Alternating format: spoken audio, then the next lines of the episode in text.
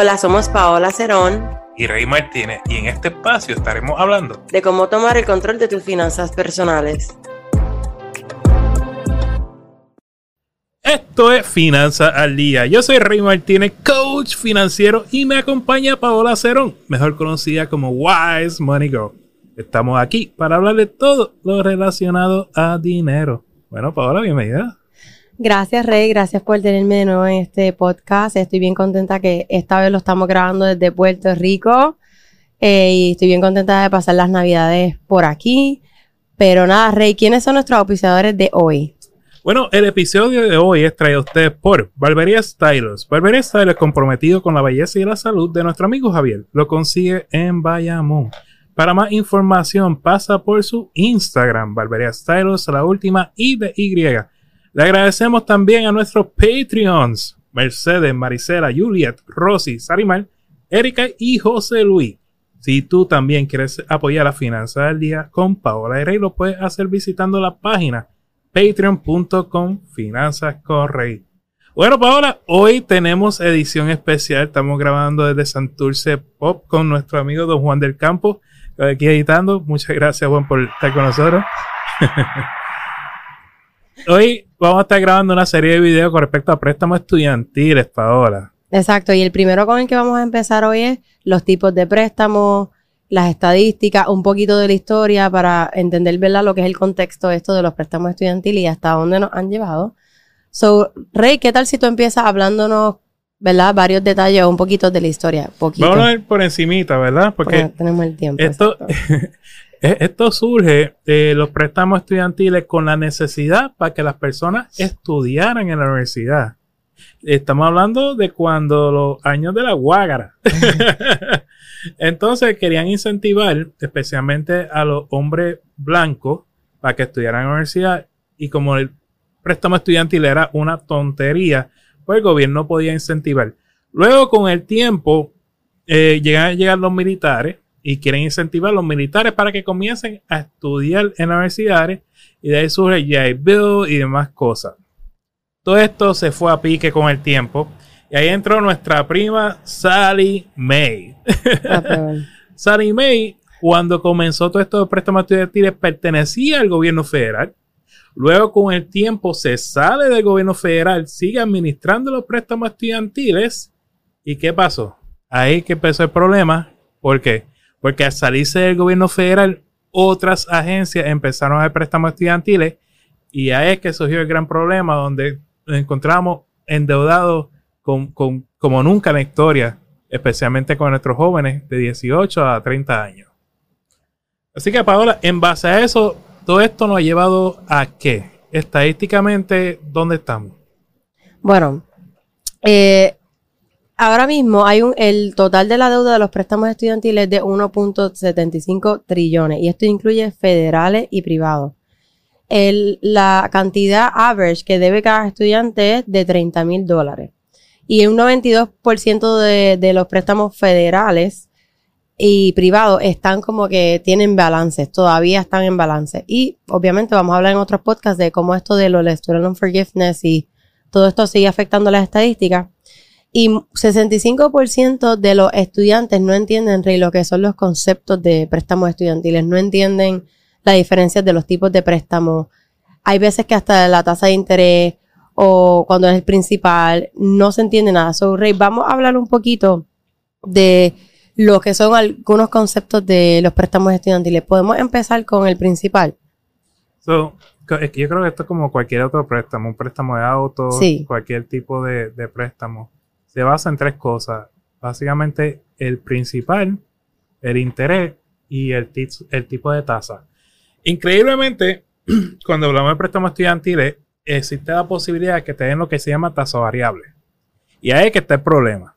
Porque tasa fija, cuando un interés, tú coges un préstamo a tasa fija, siempre vas a pagar lo mismo mensualmente por un montón de meses. Pero cuando es tasa variable, ahí es que viene el problema. ¿Por qué? Porque si al gobierno federal, ¿verdad? O sea, o, esta gente que, controla el, el Departamento de Educación. Ah, la Reserva Federal. La Reserva Federal le da por aumentar el porciento de interés. ¿sabes lo que le va a pasar a tu pago? va a aumentar, ¿verdad? Por eso es tasa variable.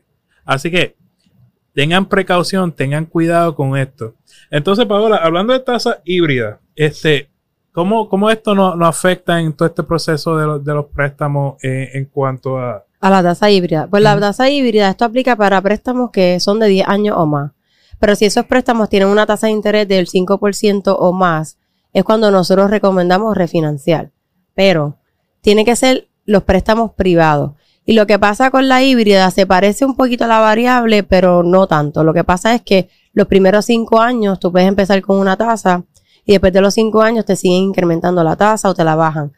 También tiene mucho, la Reserva Federal tiene un impacto en esto. yo no recomiendo que cuando vayan a, ¿verdad? refinanciar estos préstamos privados, que son los que yo recomiendo que refinancien, no utilicen la, tasa de eh, híbrida, porque es si tú no sabes cómo va a estar tu income, si tu income no es uno estable y tú no sabes la situación de tu trabajo, como que no. Esto me recuerda a lo, no vamos a entrar a eso, pero me recuerda a lo del 2008, cuando pasó esto del boom de, y el bubble de las casas, pues algo así, se parece un poquito. Pero nada, Rick.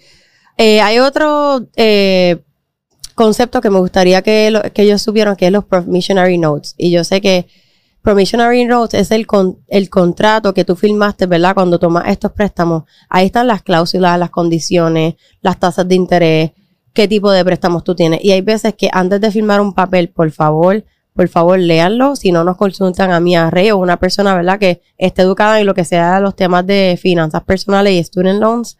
Y nosotros con mucho gusto los ayudamos porque a veces estás firmando por un préstamo que a lo mejor no es el que te conviene. Sí cualificas, pero no es el que te conviene y pues necesitas, ¿verdad?, tener esa información de tu lado. Pero pasándolo, eh, ¿verdad?, a los tipos de préstamos, Rey. Vamos a hablar de lo que es la diferencia entre el préstamo federal y privado. Pues, básicamente, es un problema, ¿verdad? Porque muchas veces salen de préstamo federal para meterse a préstamo, privado y ahí es que se, forma el revolú. Ya, cuando no les cubre todo, tienen que hacer eso, pero, ajá, vamos. So, hay, hay dos palabras que van a escuchar mucho y es Direct Subsidized Loan, ¿verdad? Que es para aplicar, tiene que demostrar necesidades económicas a través de FAFSA. El gobierno paga el interés hasta que te toca pagar el préstamo y si el estudiante se va de la universidad, la abandona o coge poco crédito, tiene un periodo de gracia de seis meses antes de comenzar el, eh, a pagar el, préstamo.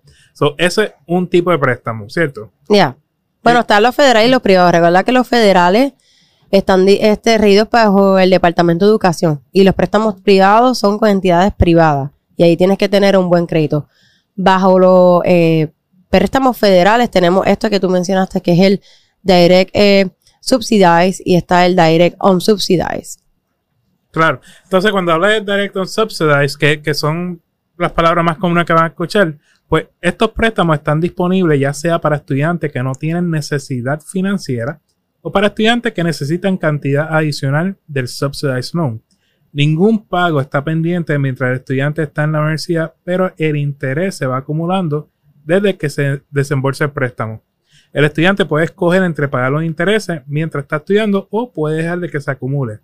Pero de que se acumule, añade a, la cantidad de préstamo. Eso, es lo que quería entrar y lo importante de la diferencia de estos dos, del subsidized y el unsubsidized, que el rey lo menciona, es que yo quiero que tengan en cuenta que el, subsidiado, ¿verdad?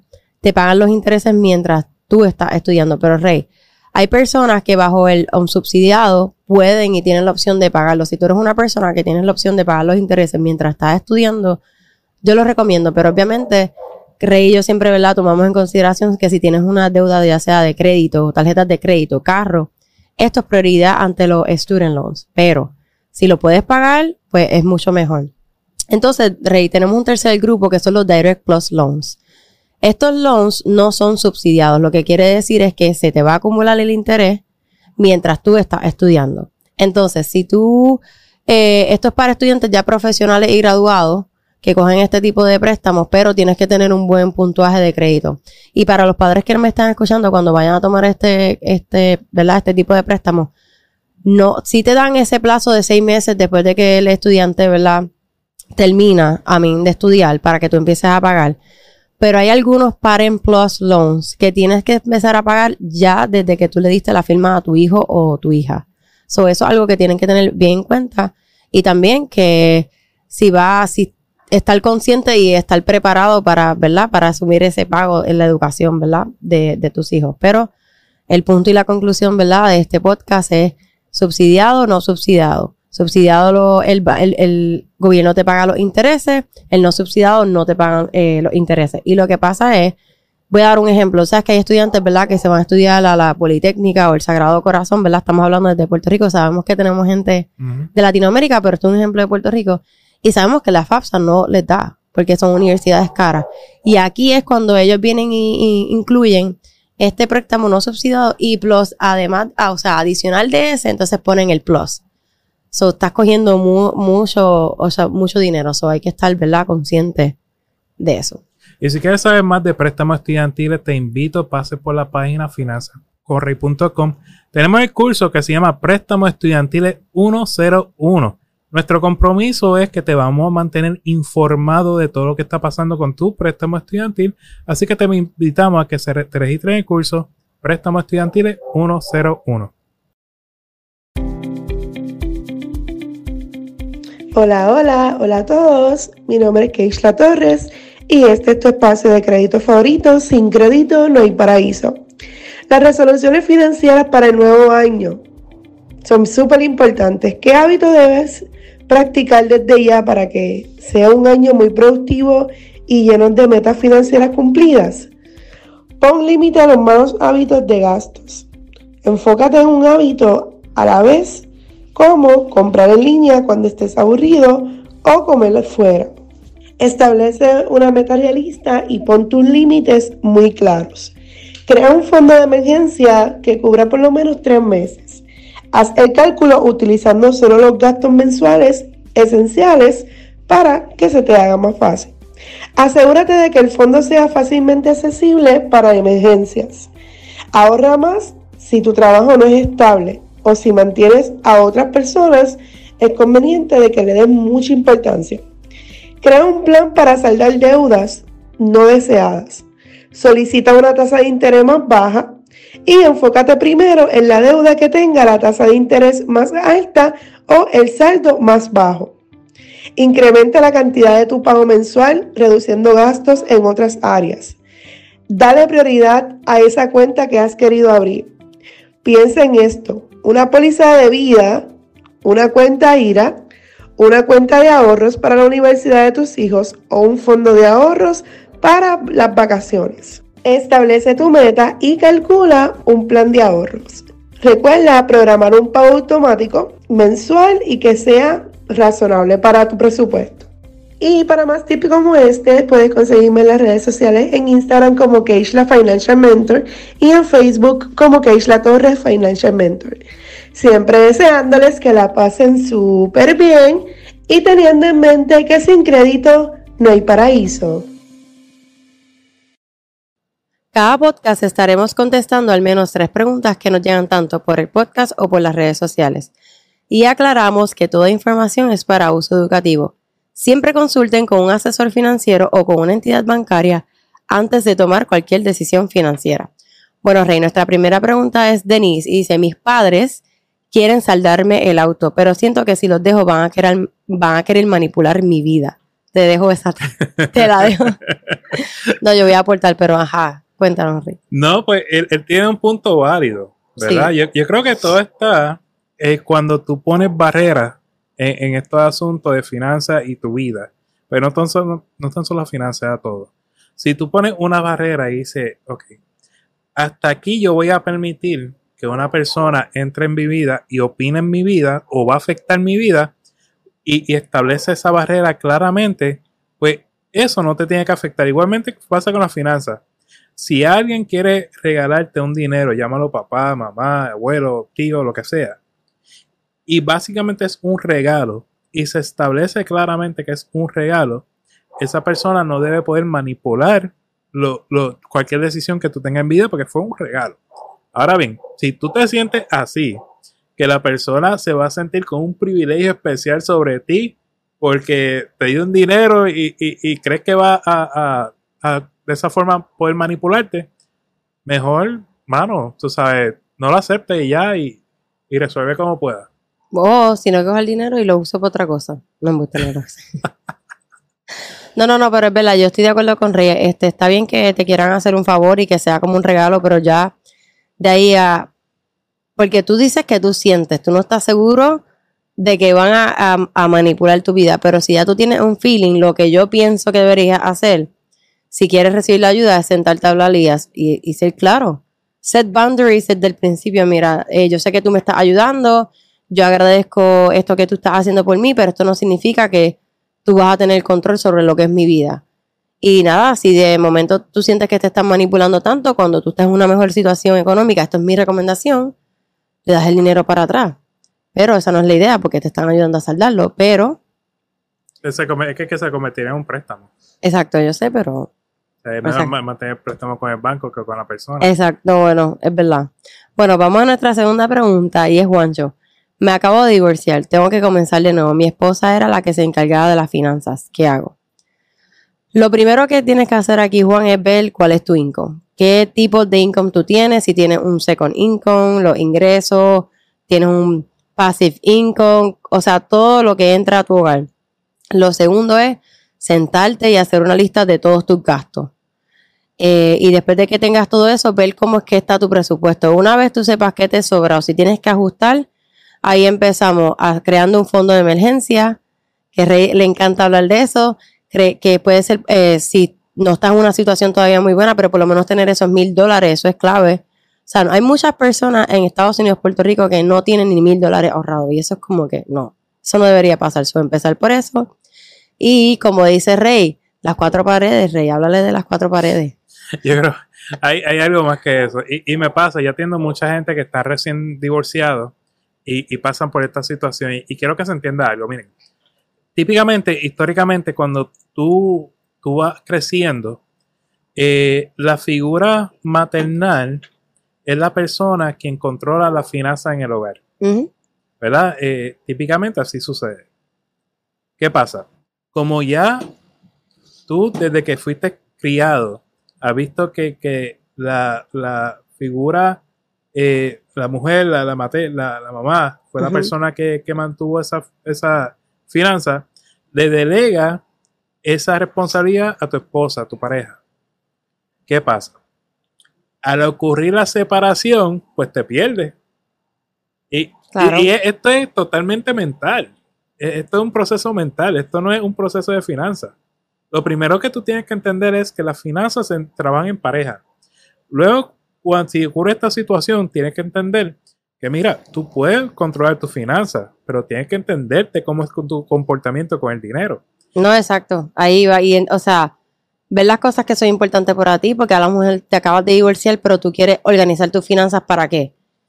Busca tu propósito y tu why. Comprar una casa, viajar más, bajar las tarjetas de crédito, eh, qué sé yo, comprarte un perro, por decir algo así. Sí. crear tu propio negocio.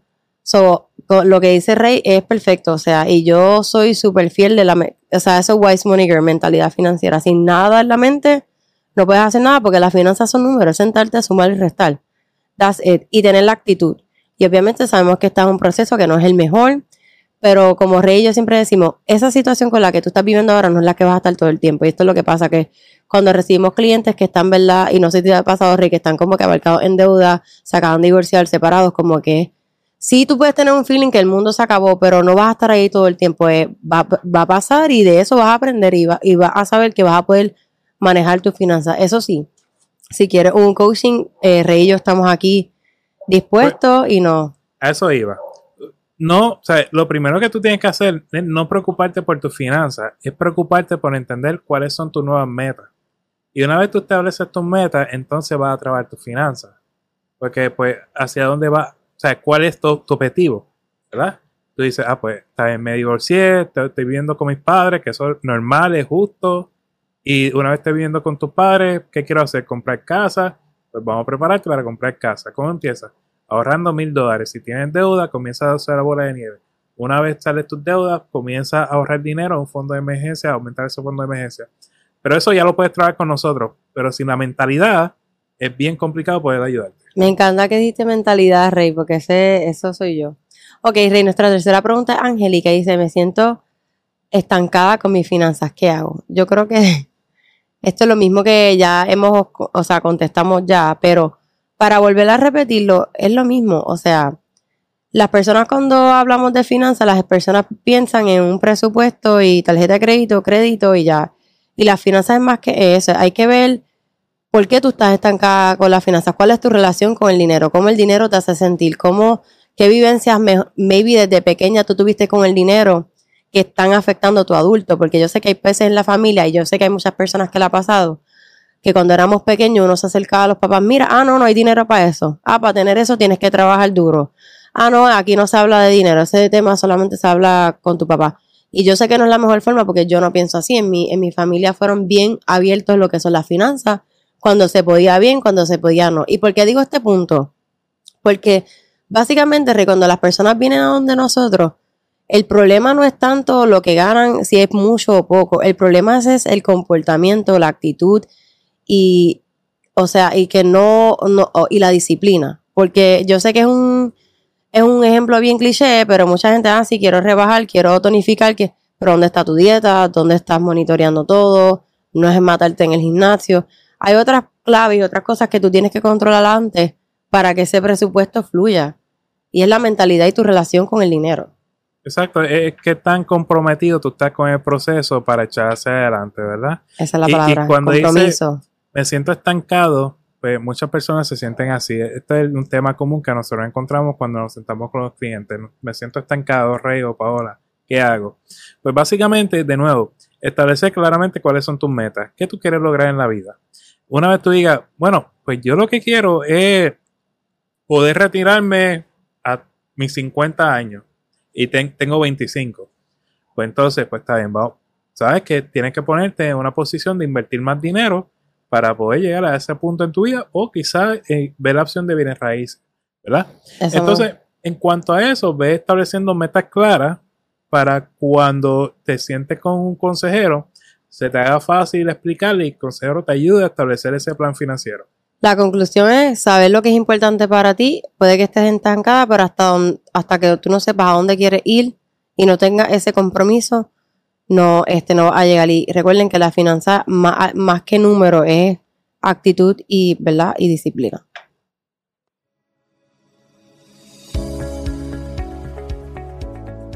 ¿Estás buscando asistencia personal en el tema de las finanzas? Tanto Rey como yo ofrecemos servicios de coaching. Para contratarme me pueden conseguir en Wise Money Girl en Instagram y a Rey lo pueden conseguir en su página web Finanzas con Rey.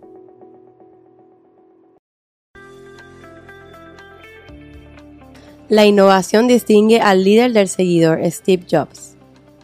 Señores, queremos agradecerte por el tiempo que nos has regalado porque sin ti, Wise Money Girl o Finanzas con Rey no existirían. Si te agrada este contenido, te invitamos a darnos 5 estrellas en el podcast y dejarnos un comentario para seguir creciendo en esta comunidad. A Paola la consigues bajo Wise Money Girl en Instagram y Facebook y Finanzas con Rey en las diferentes plataformas sociales, también en la página finanzasconrey.com. Señores, recuerden, vivan como nadie para que luego puedan vivir como nadie y sobre todo sueñen en HD. You got this.